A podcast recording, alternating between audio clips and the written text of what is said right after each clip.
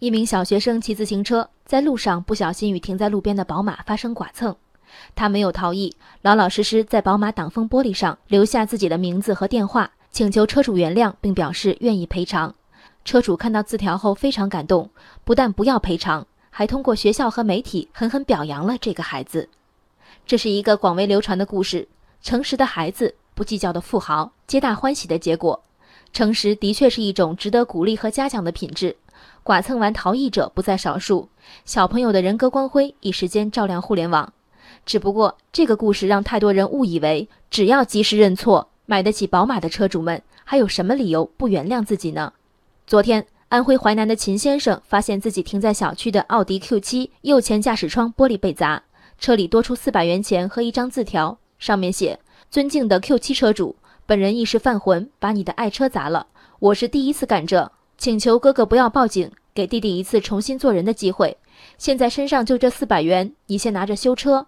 祝我做生意赔了，想偷点本钱，但是砸完我就后悔了，日后定当重谢。署名为一个犯错的人。令我感到非常欣慰的是，秦先生选择了报警。不出所料，网友们对秦先生一片骂声，比如没必要报警，给人一个机会，以及车主太没劲，甚至这个报案车主让人吃冷。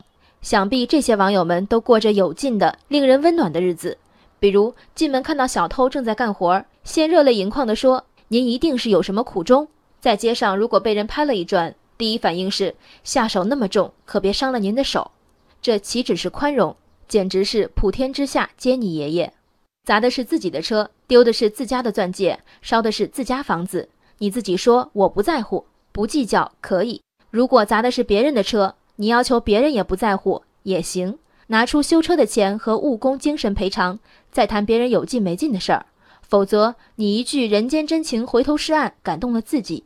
秦师傅哼哧哼哧请假贴钱去 4S 店换玻璃，他凭什么要花钱买你的感动呢？